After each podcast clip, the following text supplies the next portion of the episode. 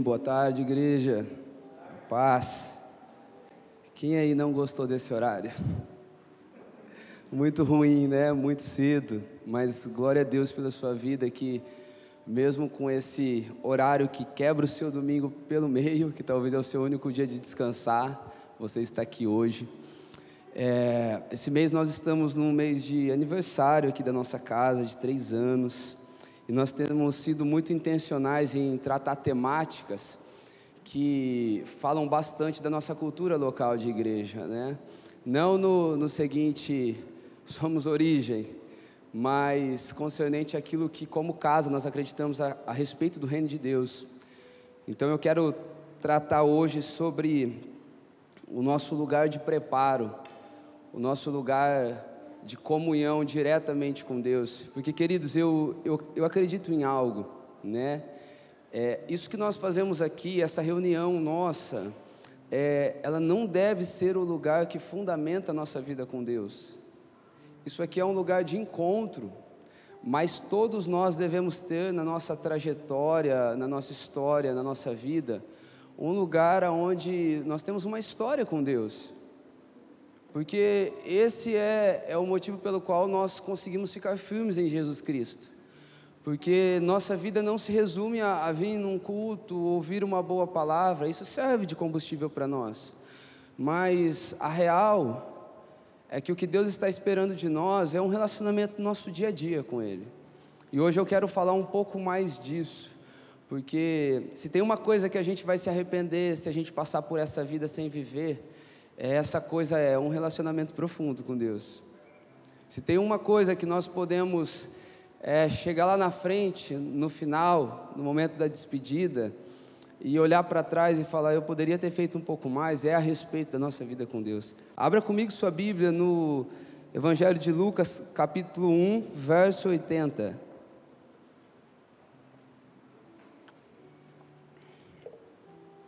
Lucas 1, Conforme vocês forem achando, digam amém, para a gente ler junto. Vamos lá?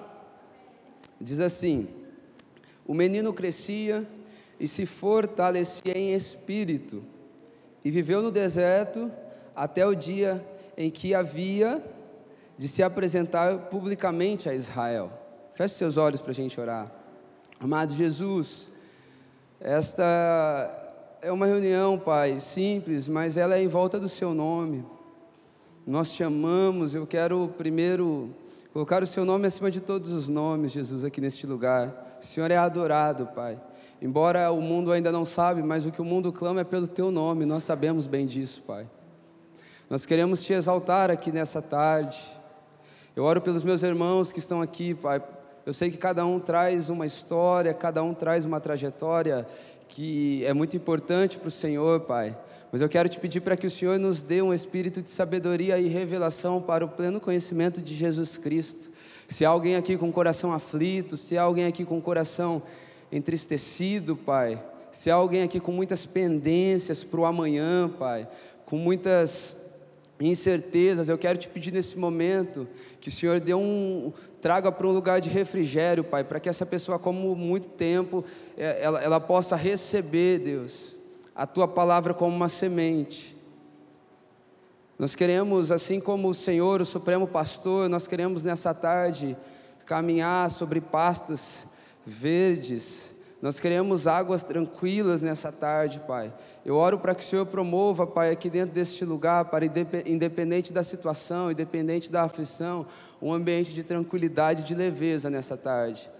Para que o nosso coração fique livre para receber da tua palavra, que a tua palavra semeie em nós e que principalmente o teu Espírito Santo possa nos conduzir a toda a verdade, Deus. Resgate coisas que nós perdemos pelo caminho nessa tarde, em nome de Jesus. Amém e amém. Queridos, esse texto bem pequenininho, é, mas Lucas está escrevendo acerca de João, João Batista. João é, ele é um homem que o próprio Jesus testifica dizendo assim dele, que dos homens que foram nascidos de mulher, João ele era o maior. E é, é interessante, eu sei que você já ouviu isso aqui dentro, Mas João não foi um homem que realizou grandes milagres. João não foi um homem que teve grandes feitos. Mas João teve uma vida digna. A gente vai ver que nós estamos aqui hoje porque Cristo realizou uma obra. E queridos, o Evangelho ele é muito simples mesmo. E qual é a obra que Cristo realizou? É que nós estávamos perdidos, nossos delitos e pecados, e Cristo nos salvou. Cristo é alguém que zela por nós. Só que João veio preparar este caminho. E João ele teve um, um modelo de vida, queridos, tão irrepreensível, a ponto que Jesus dá essa declaração: de todos nascidos de mulher, João, ele é o maior. E eu acredito que estamos vivendo dias onde a, a igreja de Jesus, ela, e quando eu falo igreja, eu nem me limito às denominações, mas o que falta, às vezes a gente sente falta do poder, a gente sente falta de um monte de coisa, mas eu acho que o que tem faltado nesses dias e tem espantado muita gente da verdade, o que está faltando é, é um testemunho de verdade, o que está faltando são pessoas de verdade, o que está faltando são pessoas que têm, antes de um compromisso com uma liturgia eclesiástica, são pessoas que têm um compromisso com o caráter, com a verdade, com aquilo que é concernente que nós encontramos em Jesus Cristo. E João foi esse homem, e aqui nós lemos a respeito de como foi, de maneira bem sintetizada, de como foi essa vida de João. A Bíblia diz que esse menino foi para o deserto, e lá no deserto ele cresceu e se fortaleceu em espírito, até o dia de aparecer publicamente. Então entenda uma coisa: tudo na nossa vida vai exigir um nível de preparo, e eu tenho falado bastante disso nesses dias. Você vai prestar um concurso, você precisa se preparar. Você pode até orar, mas você vai ter que se preparar. Você vai querer fazer um, uma, uma, graduação, uma graduação superior e, poxa, pastor, eu, eu queria fazer a melhor. Então, não quer fazer particular, vai ter que estudar para entrar numa federal. Poxa, eu queria uma vaga de emprego, então você vai ter que se qualificar, se equipar. Tudo exige um preparo, e às vezes nós olhamos para Jesus como se Jesus fosse alguém que só nos desse algo para a gente se preparar para algum plano aqui na terra. Mas, queridos, a vida de João, João foi se preparar para o propósito pela qual ele foi chamado. E a Bíblia vai dizer que foi para o deserto que ele foi se preparar. E se tem um lugar que a gente não gosta, é do deserto. Alguém gosta do deserto? Até na maneira alegórica da coisa. O deserto representa aquela fase da vida onde, poxa Deus, será que não vai mudar? Será que as coisas não vão facilitar um pouco para mim? E eu sei que nesses dias muitas pessoas têm passado por esses desertos, seja ele emocional, talvez por conta de alguma perca, seja ele um deserto financeiro, talvez por uma, uma baixa de faturamento na sua empresa, ou você recebeu uma carta de demissão. Mas o fato é que João foi se preparar no deserto. E eu acredito que este lugar que ele foi se preparar, dá para trazer muito ensinamento para nós de como é o nosso tempo de preparo de como é o tempo, de quando Deus está nos, nos formando, agregando coisas em nós para a gente viver algo maior. Porque, queridos, deixa eu te dizer algo, e talvez já faz tempo que você não sonha com isso, mas deixa eu afirmar isso. Você nasceu por um propósito maior do que você. É que tanta coisa vai acontecendo na nossa vida e a gente vai entrando, entrando no modo sobrevivência e vai abandonando tantas coisas preciosas que o Senhor já falou ao nosso respeito. E se não falou, ele já pôs uma sementinha aqui dentro que a gente nem fica usando falar para o próximo, para os outros, porque parece delírio. Mas existe um tempo de preparo, e, e esse tempo de preparo eu queria propor para vocês que ele, ele tem três características, sendo ele no deserto. É que deserto é um lugar de obediência, deserto é um lugar de provisão, e deserto é este lugar de preparo. Pastor, por que é um lugar de preparo. Mateus capítulo 4, ali no verso 1, vai dizer que Jesus foi levado ao deserto para ser tentado. E aqui já quebra alguma das nossas é, dos nossos pensamentos. É que às vezes nós pensamos que deserto, ele é sinônimo ou então ele é fruto de uma falta de obediência na nossa vida. Sabe, eu lembro de um tempo da igreja, onde quando alguém estava doente, padecia de alguma enfermidade, alguém olhava e tinha coragem de dizer: irmão, é brecha, falta você orar um pouco mais. Com todo respeito, mas que evangelho maldito. Que afastou tanta gente que tinha tanto potencial para ter uma vida mais abundante com Deus. Você vai ver que os discípulos chegam em Jesus e falam: Jesus, fulano de tal está assim, está com essa enfermidade, quem foi que pecou? Foi o pai? Foi o avô? Não foi ninguém, é para que a glória de Deus seja manifesta. Queridos, o lugar, o deserto, uma fase difícil na nossa vida, que a gente não consegue compreender muito bem, muitas vezes não é fruto de erro, não é fruto de má escolha, é porque Deus está te levando para uma espécie de efeito estufa, onde nós vamos crescer em pouco tempo aquilo que nós não crescemos em anos, porque na boa nós temos uma disposição a nos distrairmos demais quando a coisa está boa. Qual foi o momento em que José e Maria perdeu Jesus? Foi quando eles estavam indo lá ó, celebrar.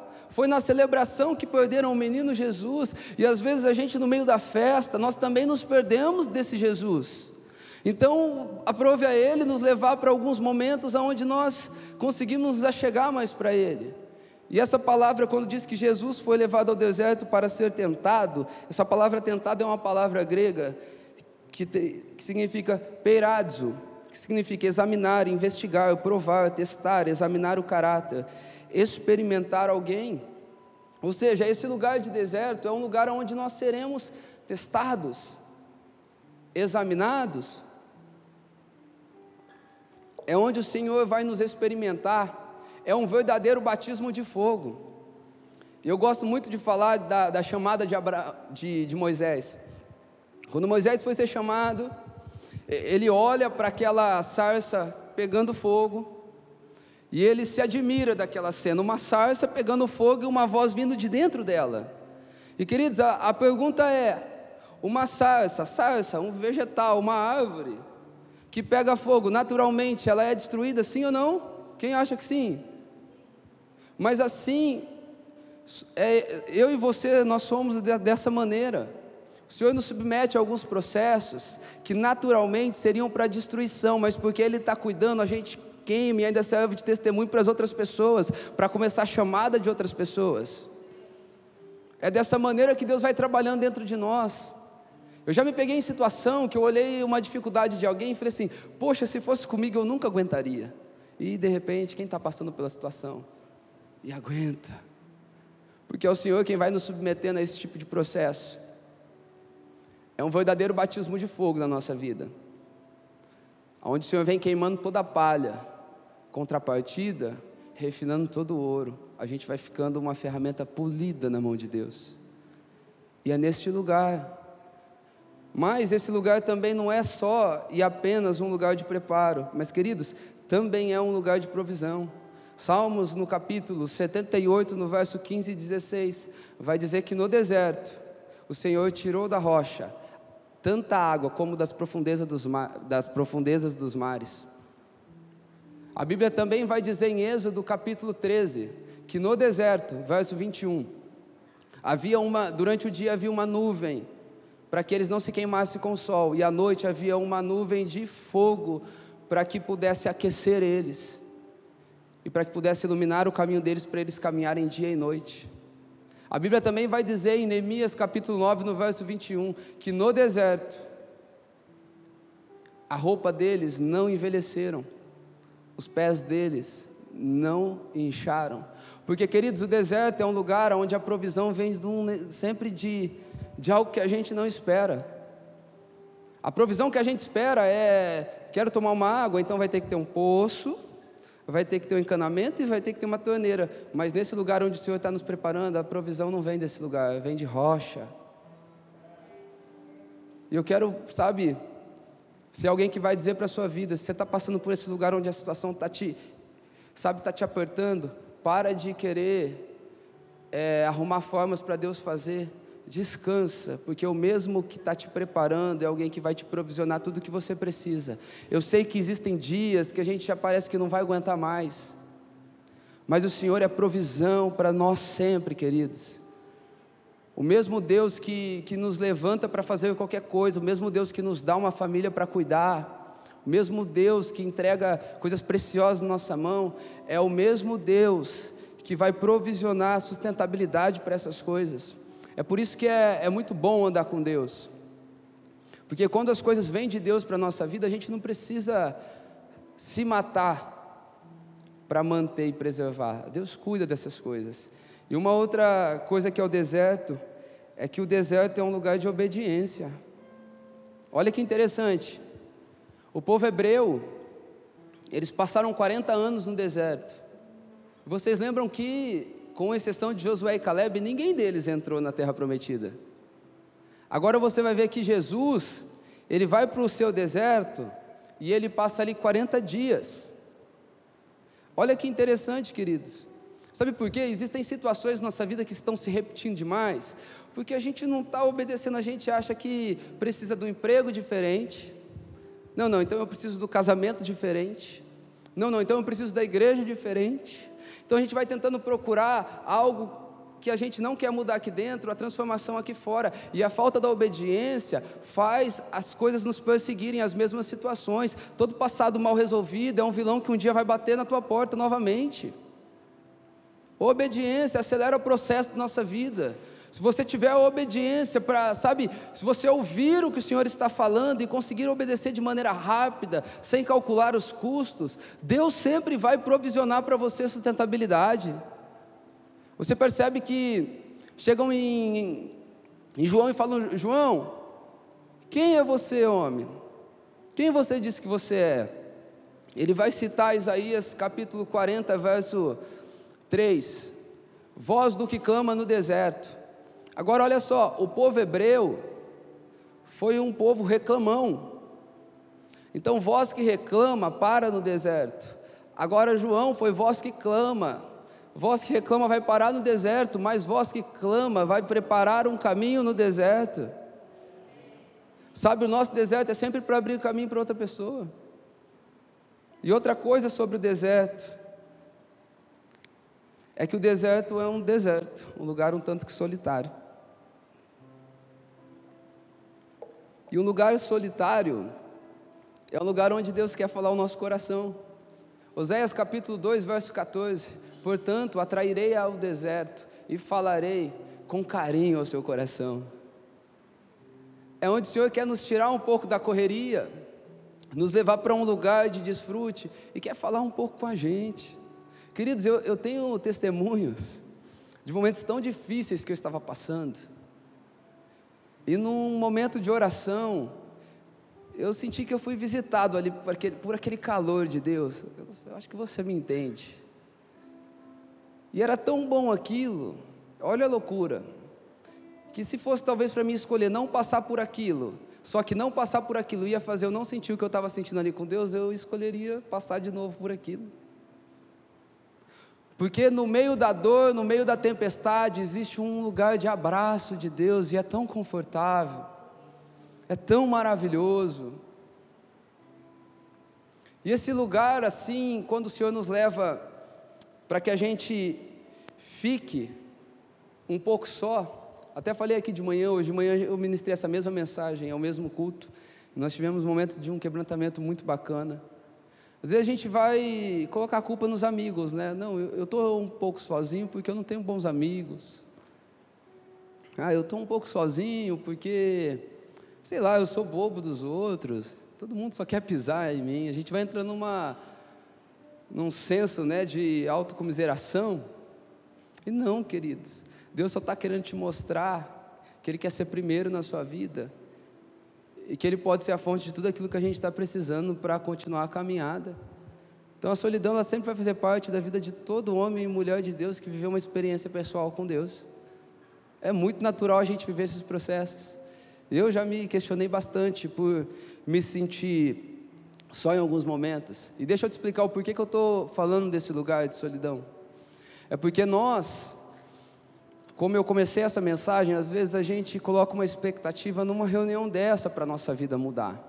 E sabe, de coração, uma reunião dessa, ela pode te apontar para um caminho, mas ela não vai fazer tudo o que é, Deus pode fazer pela sua vida. Uma reunião dessa, ela pode tocar algumas camadas um pouco profundas em você, mas um momento a sós com seu Deus pode tocar no lugar mais profundo, que altera a rota da sua vida para sempre. Eu tenho um testemunho que eu vou contar ele sempre, vocês vão ter que me aguentar. Mas eu, eu lembro que eu tinha uma crise de paternidade muito grande. E por várias vezes, né, eu falava, Deus, eu sei que o Senhor é pai. Já fui encontro com Deus, já fiz tudo quanto é coisa que eu podia fazer. Já li na Bíblia, mas não sinto sua paternidade na real. Não consigo recorrer para ti como eu recorreria para o meu pai. Sabe aquele papo bem legal que você consegue ter com Deus? A religiosidade vai para baixo da, da porta, assim, você consegue falar de maneira bem franca com Ele. Eu não consigo, é a minha realidade, eu não consigo te ver como pai. Eu lembro que, sentindo meu coração assim, eu deita no chão, no meu quarto deitando no chão, né? Ser, ser crente, gente, é coisa de doido às vezes. E deitei. Eu lembro que o Senhor começou a passar assim, como se fosse uma retrospectiva de várias imagens da minha infância. Imagens que eu tinha só alguns uns vestígios dela. Coisas boas, coisas ruins, coisas alegres, coisas mais tristes. E eu já chorando bastante, só por. Já sou muito nostálgico, só por nostalgia eu já, já era bastante. Eu sei que chegou no final, Deus, uma voz tão suave falou comigo. Tá bom, Hugo, agora que você já sabe. Porque, queridos, em todas aquelas imagens era como se Deus estivesse ali. Agora que você já sabe que eu estive em todos os momentos, tanto nos bons quanto nos ruins, você me aceita? Eu posso ser seu pai? Isso culto nenhum pode fazer. Isso experiência nenhuma, sabe, coletiva pode fazer. Isso é quando Deus te escolhe para falar com carinho no seu coração. A gente vem aqui para o culto, a gente vai para uma conferência, a gente vai, seja lá para onde você procura, isso pode nos tocar de maneira superficial, por mais profundo que seja, se comparado ao lugar que Deus pode tocar dentro de nós mesmos. E falando disso, eu quero falar de um camarada, não precisa abrir, mas em 2 Reis, capítulo 5, a Bíblia vai falar de um, de um homem que ele era muito honrado diante do seu rei, ele tinha prestígio, a Bíblia vai dizer que ele era, que por meio dele o Senhor tinha dado muitas vitórias à sua nação. E o nome desse homem era Naamã. Só que a Bíblia vai falando que ele era honrado pelo seu rei, era homem poderoso, de muito conceito, por meio dele Deus deu muitas vitórias, era um comandante de guerra. Aí a Bíblia vai dizer, vírgula, porém, era leproso. E queridos, é, por que, que eu estou falando disso? É, deixa eu voltar a dizer. Eu não vou relacionar uma doença, uma, algo trágico, com uma falta de obediência ou com uma impureza, mas na velha aliança, a lepra, ela era sinal sim de impureza. Tanto é que a ordem era para que todo leproso fosse para uma cidade separada. Então nós estamos diante de um homem que publicamente tinha prestígio. Olha só, um homem bom de obra. Talvez aqui dentro da origem ele seria honrado, porque por meio dele o Senhor deu muitas vitórias para nós. Porém, numa camadinha um pouco mais profunda, esse homem era leproso. E diz que certo dia uma moça, uma serva, jovenzinha que trabalhava na sua casa, que havia sido levada à cativeira de Israel, diz assim: Olha, se você tivesse lá em Israel, lá tinha um profeta que ia poder curar a sua lepra. Então ele vai, ele chega diante do seu rei, ele entrega para o seu rei, ele traz para o seu rei a situação, e o rei fala, faz o seguinte: escreve uma carta e manda lá para o rei de Israel. Na hora que o rei de Israel abre a carta, ele fica desesperado. Ele fala: Ó, oh, esse povo está procurando motivo para arrumar guerra com a gente. Quem sou eu? Não sou Deus para poder sarar esse, esse homem. E diz agora que esse rei rasga suas roupas, fica desesperado. Eu acho muito interessante esse costume quando fala que eles rasgavam as roupas, né? Eu acho bem. Eu tento imaginar a situação. Acontece alguma coisa, rasga a roupa e põe pó na cabeça. Mas diz que Eliseu, então, ele pega e diz assim: Olha, manda ele aqui para mim. E diz que ele chega com cartas diante de Eliseu. E vai lá e bate na porta de Eliseu. E sabe o que Eliseu faz? Fala assim para o seu servo: Vai lá e fala para ele mergulhar sete vezes no rio. E queridos, muitas vezes, a gente chega com cartas diante das pessoas, dizendo: Faça isso aqui por mim. E a Bíblia vai dizer que há um rio cujas fontes correm do trono de Deus. E esse rio ele carrega a vida do próprio Deus. É como se eu chegasse e trouxesse um problema que é de, sabe, estar tá aqui na minha essência para alguém. E eu, eu não estou isentando responsabilidade de cuidado, tá? Quem me conhece sabe, a gente tem gastado a vida para isso. Mas o que eu quero te dizer que assim como Eliseu na vida de Namã, tem coisas que eu não vou conseguir fazer por você e ninguém vai, mas a gente pode te apontar um rio e nesse rio algo incrível pode acontecer na sua vida, um processo de purificação, um processo que faz tempo que você está lutando para alcançá-lo, e em Deus nós podemos alcançar. Sabe o que a Bíblia vai dizer? Aquele homem orgulhoso, não, eu não vou mergulhar nesse rio, servos, mergulha sim, se ele te pedisse algo difícil, você não mergulharia? Então diz que agora naquele momento ele mergulha e na hora que ele levanta, vai ter que sua pele era como de criança, como de um menino. Queridos, é só em Cristo que a gente vai alcançar um coração, um lugar de pureza. Um lugar de. E quando eu falo de pureza, né, às vezes a gente relaciona que santidade é assim, ó. A gente acha que santidade é uma coisa que agrada somente a Deus. Então, santidade é algo que que é para Deus. Tanto é que quem não é cristão, na hora que você vai falar de santidade para a pessoa, qual que é o pensamento da pessoa? Que Deus arrogante. Ele quer que você deixe de fazer um monte de coisa só porque ele não gosta que você faz. E é um monte de coisa que é boa de fazer. Mas, querido, santidade é o meio pela qual o Senhor nos preserva para uma coroa incorruptível. A Bíblia vai dizer que se nós largarmos as nossas iniquidades, Olha só, se nós largarmos as nossas iniquidades, nós teremos clareza no nosso dia, e até as nossas trevas será como o sol da manhã. E isso nós só vamos alcançar em Deus. Eu tenho conversado com quem está aqui nessa casa e trabalha com a gente. Eu sonho sim com uma igreja madura. E uma igreja madura é uma igreja que está se relacionando diretamente com seu Deus. Uma igreja que não fica terceirizando o seu relacionamento. É uma igreja que sim, tem honra, tem honra, tem respeito, tem respeito, tem suporte, tem suporte. Mas nós teremos o que a Bíblia vai dizer lá em 1 Pedro, no capítulo 2, no verso 5, uma geração de reis e sacerdotes.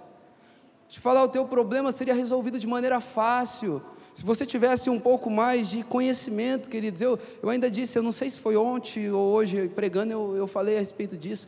Eu me lembro que anos atrás eu tinha que ir para uma reunião, e era uma reunião difícil, bem difícil mesmo. Nós não estávamos nem aqui na origem ainda, a gente trabalhava com jovens, e eu sabia que aquela reunião ia dar muito ruim, eu tinha que falar coisa que ia machucar, e também eu tinha que ouvir coisas que ia machucar.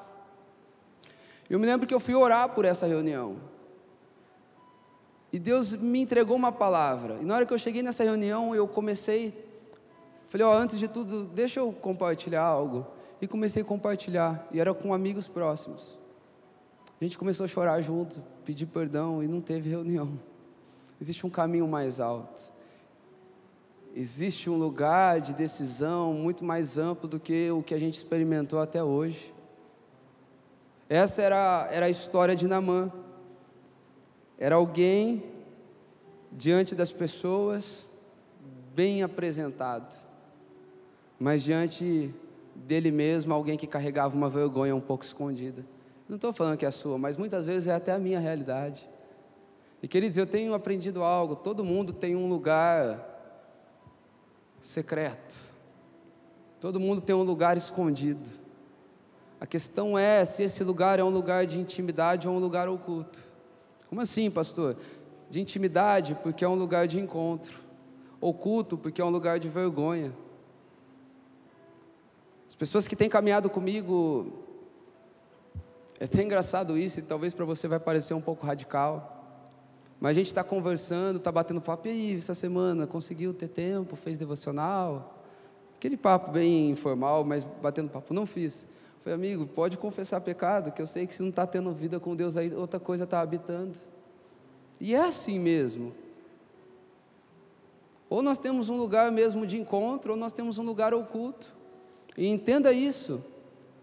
Ou você tem uma lepra escondida, ou você vai para um lugar escondido a sós com Deus para que Ele sare toda a lepra do teu coração. É só nesse lugar que nós vamos alcançar em Cristo Sabe, a medida que Ele quer de nós, queridos. Entenda uma coisa: tudo que Deus está fazendo hoje, seja milagre, seja obra, seja bênção, é tudo para formar o caráter de Cristo dentro de mim e de você. Esse é o propósito final. Que nós sejamos parecidos com Cristo. E talvez falar isso para você, eu sei que você carrega bastante sonhos. Parece que frustra algumas coisas, mas entenda isso. Esse tempo que nós estamos vivendo aqui hoje, né, essa vida de 70, 80 anos, não é o ponto final. Sabe quando você vai para um cinema? Você vai para assistir o trailer ou o filme? O trailer é a consequência. Sabe por que, que Deus nos submete a alguns processos que parecem ser até um tanto que desumanos? É porque Deus está nos formando para o dia do desfrute. O dia do desfrute ainda não chegou. Lembra Filipenses 3:20? Pois a nossa casa está no céu, da onde esperamos o nosso Salvador, que nos dará um novo corpo, um novo nome, e lá toda dor vai embora, todo choro vai embora, toda tristeza vai embora. Queridos, essa é a santa esperança que move nosso coração. Quando Davi pecou ali no Salmo 51, ele vai dizer: Torna-me dar a alegria da tua salvação. É essa alegria que movia o coração dele, porque se nós formos dependentes das alegrias daqui, a gente vai estar muito vulnerável. Podemos chorar? Sim. Podemos nos entristecer? Sim. Mas nós precisamos entender. É que nem o garotinho que quer um danoninho na hora do, do almoço, né? A mãe não vai dar. E por quê? Porque não gosta? Porque é ruim? Não. É porque ele precisa de uma alimentação saudável para ficar fortinho. E às vezes a gente é essa criancinha diante de Deus. Quem aqui já se viu assim? Eu me vejo assim às vezes. Tem hora que a gente encana com algumas coisas que a gente quer brigar com Deus. Mas queridos, o fato é, existe um lugar de preparo e nesse lugar de preparo é onde Deus vai forjando nosso coração, é onde Deus vai tocando nas camadas mais profundas de quem nós somos Abre comigo em 1 Samuel no capítulo 17. Se vocês acharem, diga amém. 1 Samuel capítulo 17.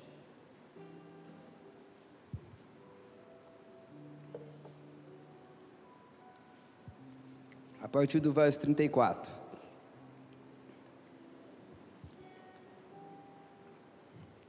Vamos lá? Davi respondeu: 1 Samuel 17, verso 34. Davi respondeu: Este seu servo apacenta as ovelhas do pai. Quando vinha um leão ou um urso e levava um cordeiro do rebanho, eu saía atrás dele e batia nele e levava o cordeiro da sua boca. Se ele se levantava contra mim, eu o agarrava pela barba e golpeava até matá-lo. Este seu servo matou tanto o leão como o urso. Este filisteu incircunciso será como um deles, porque afrontou o Senhor do, dos exércitos. E Davi continuou: O Senhor me livrou das garras do leão e, da garra, e das garras do urso. Ele me livrará das mãos deste filisteu. Queridos, olha Davi nesse tempo de preparo da vida dele.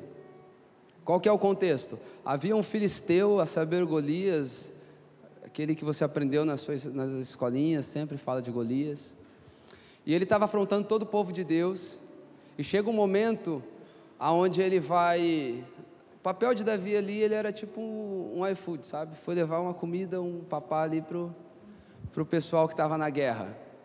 E quando ele chega ali naquele momento, o irmão dele olha para ele e fala: O que, que você está fazendo aqui? Nem era para você estar tá aqui. Olha, olha o ambiente de desprezo. E Davi vê aquele Golias, vê aquele o gigante afrontando o povo de Deus.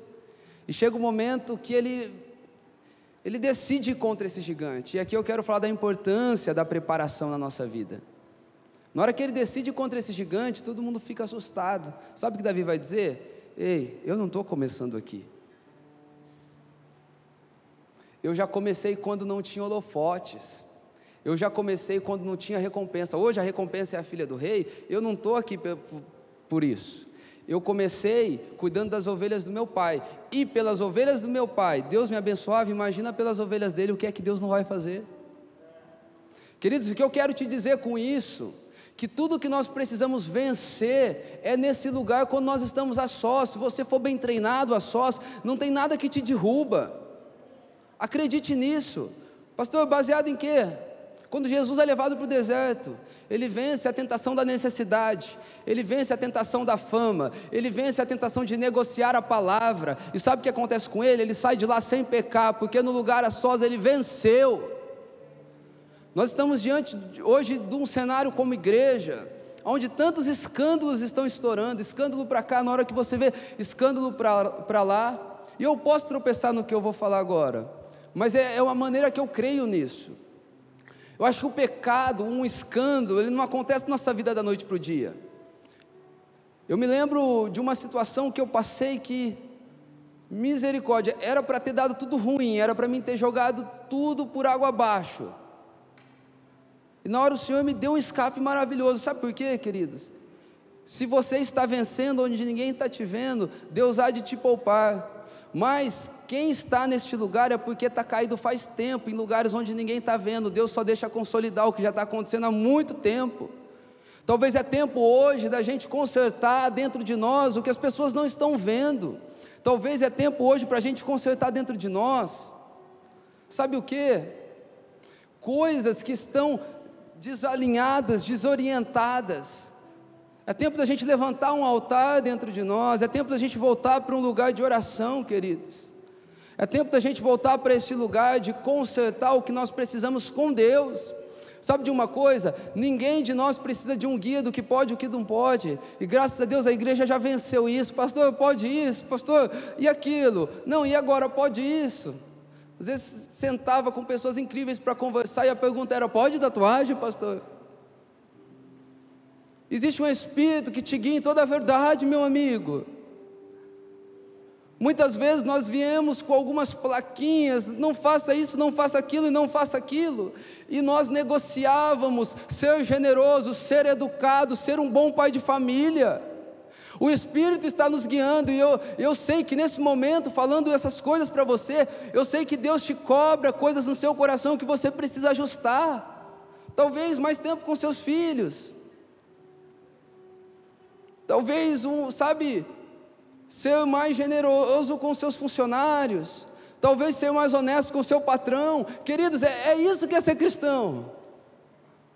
É isso que consiste ser um pequeno Cristo. Só que quando aqui dentro a gente já perdeu demais, quando no lugar onde ninguém está nos vendo a gente perdeu demais, vai chegar um momento que Deus vai nos dar a oportunidade da colheita. Davi colheu o que? Derrubar um gigante e se tornar rei de Israel. Agora, por outro lado, e olha que interessante. Davi, aquele moço, segundo o coração de Deus, a Bíblia diz assim dele, ele está lá na casa do pai, sendo rejeitado, sendo desprezado, mas continua na sua missão. E agora chega um momento na vida dele que vem Samuel, e Samuel unge ele rei de Davi, rei de Davi, rei de Israel. Mas agora Davi já está estabelecido no seu castelo. E chega um momento onde Davi era para ele ir para a guerra, ele não foi para a guerra. E ele vai, porque, gente, a ociosidade é pior que a falta de tempo, viu? Se você reclama porque não tem tempo, o dia que você não tiver, você vai fazer menos coisa ainda para Deus, você pode ter certeza. E ele vai ali no castelo, ele olha ali, e ele vê uma moça se banhando. Então ele quis se dar o direito de experimentar da vida. E no quesito ser preparado, entenda uma coisa: Davi foi experimentado na casa de Jessé, experimentado no desprezo, experimentado em ser esquecido. E porque ele foi experimentado pela vida, ele se tornou alguém experiente para derrotar Golias. Mas agora, no castelo, ele quis experimentar da vida. Porque quem é experimentado pela vida vai se tornando experiente naquilo que está fazendo, mas quem quer experimentar da vida vai acumulando consequências daquilo para viver. E a consequência ou a experiência é a colheita daquilo que a gente está fazendo quando ninguém está vendo a gente. Quantos estão comigo? A nossa vida vai se movendo dessa maneira. Para finalizar, abram comigo em Gênesis capítulo 32.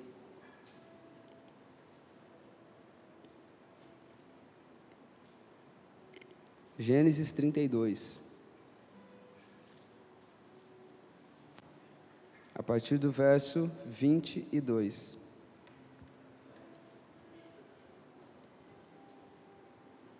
Conforme vocês forem achando, digam amém. Diz assim: Naquela mesma noite, Jacó se levantou e tomou suas duas mulheres, suas duas servas e seus onze filhos, e transpôs o val de Jaboque. Reuniu todos e fez passar passarem o ribeiro. Também fez passar tudo que pertencia. Verso 24. Jacó ficou sozinho, e um homem lutava com ele até o romper do dia. Vendo este que não podia com Jacó, tocou-lhe na articulação da coxa, de modo que a junta da coxa de Jacó se deslocou na luta contra o homem. E o homem, então o homem disse: Deixe-me ir, pois já rompeu o dia. Jacó respondeu: Não deixarei ir sem, sem, você, sem você não me abençoar. Então o homem perguntou: Como você se chama? Ele respondeu: Jacó. Então disse: Seu nome não será mais Jacó, e sim Israel, pois você lutou com Deus e com os homens e prevaleceu. Jacó disse: Por favor, diga-me como você se chama? Ele respondeu: Por que você pergunta o meu nome? E o abençoou ali. Jacó deu àquele lugar o nome de Peniel, pois disse: Vi Deus face a face e a minha vida foi salva. Nasceu-lhe o sol quando ele atravessava Peniel e mancava por causa da sua coxa. Por isso os filhos de Israel não comem até hoje o nervo do quadril, na articulação da coxa, porque o homem tocou a articulação da coxa de Jacó no nervo do quadril. Queridos, olha que, que interessante, nós estamos falando a respeito de Jacó aqui. Nós lemos um texto que fala de Jacó. E Jacó é um camarada que, na hora que você conhece um pouco mais a vida dele, você fica se perguntando e até se achando um pouco melhor do que Jacó. Jacó significa usurpador, você sabe disso, eu tenho certeza. Mas uma outra coisa de Jacó é que Jacó, até essa ocasião, tudo que ele tinha conquistado foi por artimanha humana. Jacó tinha o famoso jeitinho, não vou falar brasileiro, mas esse jeitinho de conquistar as coisas. Ele era conhecido porque ele enganava bem, ele roubou a primogenitura do irmão. Até aqui, tudo que Jacó tinha conquistado tinha sido de maneira superficial. Mas a Bíblia vai dizer aqui no verso 24 que Jacó ficou sozinho. E esse é o cenário que eu quero propor para a gente encerrar essa mensagem. Jacó ficou só.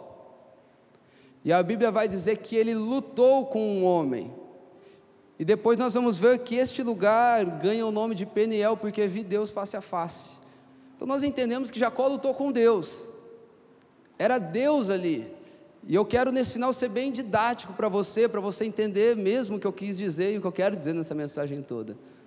Foi quando Jacó ficou só, que ele lutou com Deus. E por que lutar, queridos? Quem aqui tem vontade de orar todos os dias? Alguém aqui tem vontade de orar todos os dias? Eita, povo pecador, mentira. Na verdade, dá para a gente contar qual é o dia que dá vontade de orar. E eu acho que é importante você saber. Para mim também é assim. Nossa, sério, Gui, vou, vou contar uma novidade muito maior para você. Acredita que o Jordão estava aqui hoje de manhã, eu perguntei isso para ele, ele disse que tempo o Jordão, cara. Ele disse também que é assim para ele a gente não tem muita vontade de orar mesmo, cara. A gente não tem muita vontade de buscar Deus mesmo. É por isso que esse lugar, essa experiência, aonde a realidade dele foi mudada, é um lugar de luta, o lugar de buscar a Deus a sós, é um lugar quase que sangrento. Nós não amamos buscar a Deus e é uma realidade que vai custar a gente acreditar, mas a gente não ama buscar a Deus. Buscar a Deus não é que nem lá na Madalena tomar um sorvete. Buscar a Deus não é que nem comer uma picanha sangrando. Desculpe se você não gosta. Buscar a Deus não é tomar um cafezinho bacana. Aí sim. Não é comer um banoffee. Mas vocês entendem o, o plano de fundo? Por enquanto, queridos, a Bíblia vai dizer que um dia ele se fará conhecido assim como ele nos conhece. Então, por enquanto, nós precisamos perseverar em buscar quem Ele é. Eu me lembro de momentos onde eu tive com Deus que eu não estava nem um pouco afim. Eu tenho uma mensagem que o título dela é O Segredo, eu falo um pouco da presença. E eu hoje faço menos, né? Sei que a gente já não faz muito isso e também não faz até para ser pedagógico. Mas eu e a Mandinha ainda a gente acaba subindo para o monte de vez em quando. Né? Deus não está só no monte, mas é gostoso ir lá. E eu lembro que eu subi uma vez lá sem vontade nenhuma, até desanimado. Eu lembro que eu abri a Bíblia ali em 1 Crônicas, no capítulo 13, e o Senhor começou a entregar uma mensagem para mim. Talvez é a mensagem que mais marcou minha vida e mais marca os lugares quando eu vou ministrar. Falando da presença de Deus. E foi um dia que eu não queria nada com nada. Sabe por que isso, queridos? Porque Deus mesmo deixou escrito: fui encontrado por aqueles que nem queriam me buscar. Ele se revela para a gente. Então Jacó teve que lutar, Jacó teve que perseverar. E a Bíblia vai dizer que quando então ele persevera, tanto no verso 25 quanto no verso 31, que ele foi tocado. E quando ele foi tocado, no verso 31 vai dizer que ele atravessou o val de Jaboque, mancando. E queridos, aqui está uma coisa que para mim é maravilhosa. É quando Deus nos toca e Ele muda a nossa maneira de caminhar. Ele muda a nossa maneira de andar. Sabe qual é o testemunho maior que você vai ter? É, olha, eu era mentiroso demais, eu era invejoso e Deus me transformou. Olha como é que eu estou caminhando leve hoje. Queridos, não tem testemunho maior do que esse. São coisas que mudam toda uma vida. A obra que Deus faz em nós sempre será superior à obra que Deus faz para nós. Porque o que Deus faz para você é, não é apenas algo para você desfrutar, mas é algo para você multiplicar na vida das pessoas. Isso é lindo. Ele lutou e depois o anjo olha para ele, aquele homem, se, não sei se era homem, se era anjo, se era Deus, e vai dizer qual é o seu nome. Vai dizer: Meu nome é Jacó. Então a partir de agora o seu nome será Israel. E queridos, para o judeu, não é que nem aqui para a gente, a gente escolhe um nome legal. E a moda vai mudando, né? João e Maria, José, estava antigo, agora nós estamos tá trazendo para virar novo de novo. Mas para eles, nome carrega realidade. Sabe o que Jacó teve? Depois que ele parou de procurar em homens, não enganar, teve um Deus que chegou ali, mudou a sua maneira de andar, mas também veio mexer na sua essência, na sua realidade, mudou o seu nome de enganador, de usurpador, para agora ser príncipe de Deus. Quantos creem que Deus pode mudar a sua vida? Eu creio que Deus pode fazer isso na gente. Foi mudada a realidade de Jacó. Agora, uma, uma outra coisa que, que é bem interessante, e por isso nós temos que ter um senso de urgência para Deus nos tocar. Para você que é pai de família, para você que é mãe, para você que é seu pai, para você que é patrão, para você que é funcionário. Você vai ver que o anjo tocou no nervo do quadril e vai dizer que todos os judeus nunca mais comeram do nervo do quadril, dos animais, tá? Eles não comiam gente. Mas sabe por quê, queridos? Porque as áreas onde nós estamos feridos, as pessoas não podem se alimentar de nós. Então, se você é pai de família e está muito ferido com alguma coisa, toma cuidado. Para que as pessoas possam se alimentar da gente, a gente tem que estar tá sarado. Perfeito não, né? A gente não vai ser perfeito, já entendi. Deus não quer homens perfeitos, Deus quer homens e mulheres que se coloquem na sua mão para serem aperfeiçoados. Deus não espera a perfeição de nós, sabia? Deus nos escolheu simplesmente porque Ele nos escolheu. Lembra Nicodemos? Chega, o que é que eu tenho que fazer? Um homem importante, com honrarias, um dos principais lá do Sinédrio. O que, que eu preciso, Jesus? Como se Jesus estivesse andando com ele por quem ele era. Aí Jesus olha para ele assim e fala: ah, você tem que morrer e nascer de novo. Aí ofende demais ele. Porque ele achou que Jesus estava com ele por alguma coisa. Queridos, Deus nos escolheu porque nos escolheu. Parece uma má notícia, mas é muito bom, porque isso mostra que Ele não desiste da gente por aquilo que a gente faz, nem ama mais um pouco por aquilo que a gente também faz. Agora, uma outra coisa é que, olhando por uma outra perspectiva, é que a experiência que ele teve com Deus mudou a forma de todo o povo que ele vivia comer. Deixa eu te explicar isso. Se tem uma coisa que dá dinheiro hoje em dia, é produzir conteúdos para a internet. Você vai ver lá o maior investidor do Brasil. Ele está vendendo curso. Por que, que se não desse tanto dinheiro, ele não estava só investindo? E por que estão produzindo conteúdo? Porque a gente está se alimentando demais. Nossa alma está, sabe? Nossa alma ela tem sede, ela tem fome de alguma coisa. Então hoje tudo que a gente vê, a gente está querendo consumir. Mas uma experiência que você tem com Deus pode mudar toda a dieta da tua família e das pessoas que, que estão à sua volta.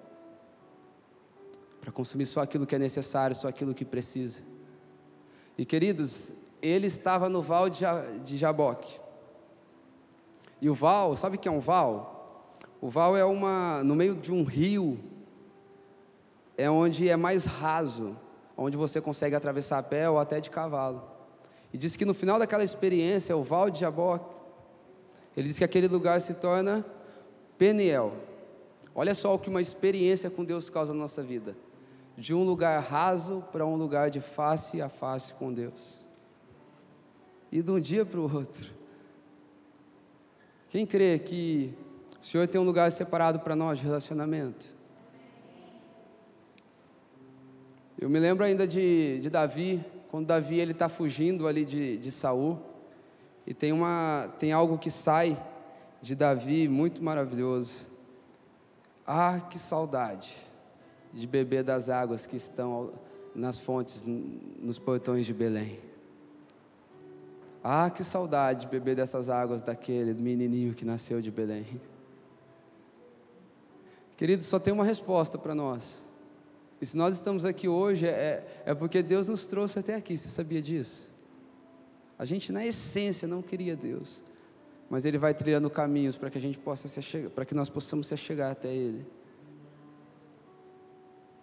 E Deus pode saciar a nossa fome. Deus pode não resolver, mas abraçar as nossas crises com a gente. Deus pode mudar a rota da nossa vida no encontro. Lembra Atos 9? Bastou um encontro para Saulo. Porque Deus pode fazer isso em nós. Você vai pegar a história dos avivamentos, Deus sempre pegou uns homens que não eram muito gabaritados para acontecer, não. A reforma sim, os avivamentos não. Eu não estou propondo aqui a gente sair rolando, chorando, não, mas eu estou querendo propor algo para você. Um toque de Deus pode mudar muita coisa dentro de você. Um momento a sós com Deus pode, sabe, dar uma reviravolta na nossa vida. Eu queria nesse final de tarde Convidar vocês a gente ficar de pé e poder orar. Pedir que, assim como, assim como Eliseu falou ali para Namã, falou: Ó, oh, Namã, não posso te curar, não, homem. Mas eu sei aonde tem um rio, eu sei onde tem um lugar, e nesse lugar a sua vida pode mudar. Feche seus olhos. Eu vou ler um salmo aqui para gente. O Salmo 84 diz assim: Fica com seus olhos fechados. Quão amáveis são os seus tabernáculos, Senhor dos exércitos. A minha alma suspira e desfalece pelos átrios do Senhor. O meu coração e a minha carne exultam pelo Deus vivo. O pardal encontrou casa e a andorinha, ninho para si, onde acolhe os seus filhotes, perto dos seus altares, Senhor dos exércitos, Rei meu e Deus meu. Bem-aventurados que habitam em tua casa, louvam-te perpetuamente. Bem-aventurado é aquele cuja força está em ti, em cujo coração se encontram os caminhos aplanados. Quando passa pelo vale árido, faz dele um manancial de bênçãos e cobre a primeira chuva. Vão indo de força em força, cada um deles aparece diante do Deus de Sião. Senhor dos exércitos, Deus dos exércitos, escute a minha oração, ouve-me, ó Deus de Jacó. Olha, ó Deus, escudo nosso contempla o rosto do teu ungido. Verso 10. Pois um dia nos seus átrios vale mais do que mil. Prefiro estar à porta da casa do meu Deus a permanecer nas tendas da perversidade. Porque o Senhor Deus é sol e escudo. O Senhor da graça e glória não recusa nenhum bem aos que andam retamente. O Senhor dos exércitos, feliz é aquele que em ti confia. Deus, eu quero nessa, nesse final de tarde, Pai, orar pelos meus irmãos, Pai. Quero orar também pela minha vida, Pai. Pai, eu sei que nós estamos nesses dias passando por tantas privações, dificuldades, mas eu creio, Pai, num lugar de relacionamento, aonde o Senhor vai nos resgatar de todas as limitações humanas, Deus. Aonde o Senhor vai nos resgatar, Pai, de tudo aquilo que nos afasta de Ti, Deus. Eu quero orar, Pai, para que o Senhor gere sede agora, gere um desejo no coração dos seus filhos, Pai, para viverem uma história pessoal, Pai, um relacionamento mais vivo contigo, Pai. Assim como está escrito, Pai, em Oséias, Pai, no capítulo 6, no verso 3: conheçam e prossigam em conhecer o Senhor, Pai. Eu oro para que o Senhor gere saudade no nosso coração de momentos que nós vivemos contigo, Pai. Gere saudade, Pai, de experiências que nós vivemos lá atrás, assim como a tua palavra vai dizer: lembra-te de onde caíste, Pai, não num caráter punitivo, mas num caráter de fazer recordar dos momentos que já vivemos contigo, Pai. Pai, nós não queremos viver uma vida seca, Pai. Nós queremos ter um lugar de relacionamento aberto contigo. Vem agora sobre a vida do cansado, vem agora sobre a vida do aflito, Pai. Vem sobre a vida do necessitado nesse momento. Eu oro para que o Senhor venha nos resgatar deste lugar, Pai. Eu creio que o Senhor é, Pai, um refúgio seguro para todos aqueles que te buscam. O Senhor, Pai, é um refúgio para nós, para nossa alma.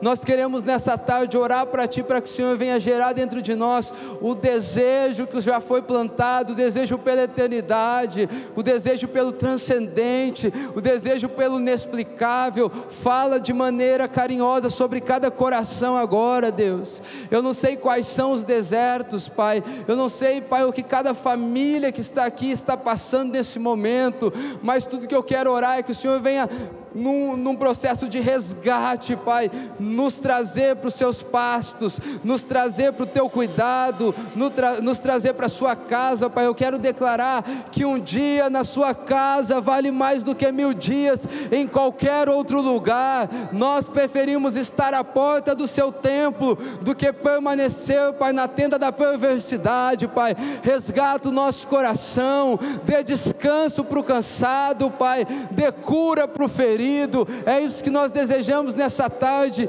Não permita que ninguém saia daqui, Deus sem acessar o Senhor, que ninguém saia daqui, Pai, sem pelo menos ter o desejo de conhecer, de conhecer quem o Senhor é, Deus. Eu sei que muitos estão cansados. Nos leva às águas tranquilas, Jesus nos leva para este lugar de cuidado,